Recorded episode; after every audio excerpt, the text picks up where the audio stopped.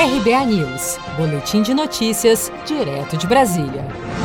A força-tarefa da Operação Lava Jato apresentou nesta segunda-feira, 14 de setembro, uma nova denúncia contra o ex-presidente Luiz Inácio Lula da Silva. Na ação, o petista, o ex-ministro da Fazenda Antônio Palocci e o presidente do Instituto Lula, Paulo Okamoto, são investigados pela suposta lavagem de 4 milhões de reais entre dezembro de 2013 e março de 2014. De acordo com a denúncia, os repasses foram feitos em quatro operações no valor de um milhão de reais cada e disfarçadas de doação realizadas pelo Grupo Odebrecht em favor do Instituto Lula.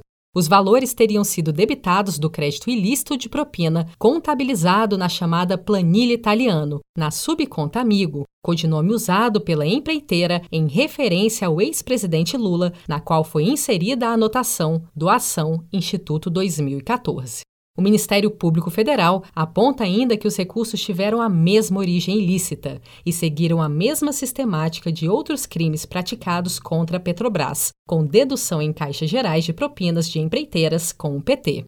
Em nota, Cristiano Zanin, advogado do ex-presidente Lula, afirmou que, abre aspas, tais doações que a Lava Jato afirma que foram dissimuladas estão devidamente documentadas por meio de recibos emitidos pelo Instituto Lula, que não se confunde com a pessoa do ex-presidente, e foram devidamente contabilizadas. Fecha aspas. Em entrevista à BBC News Brasil há um ano, o ex-presidente Lula afirmou que a Lava Jato não devia ser totalmente anulada. Vamos ouvir. Eu acho que a Operação Lava Jato ela tem coisas que foram verdade. Tem pessoa que confessou.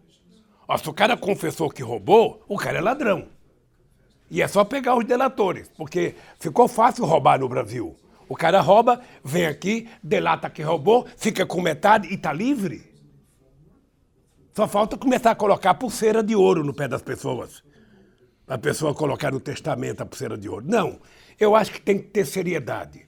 Se o cidadão Luiz Inácio Lula da Silva cometeu um delito e tem prova que ele cometeu um delito, não adianta o seu Lula falar grosso. Ele tem que ser condenado e tem que ser punido como qualquer cidadão. Assim reza a nossa Constituição.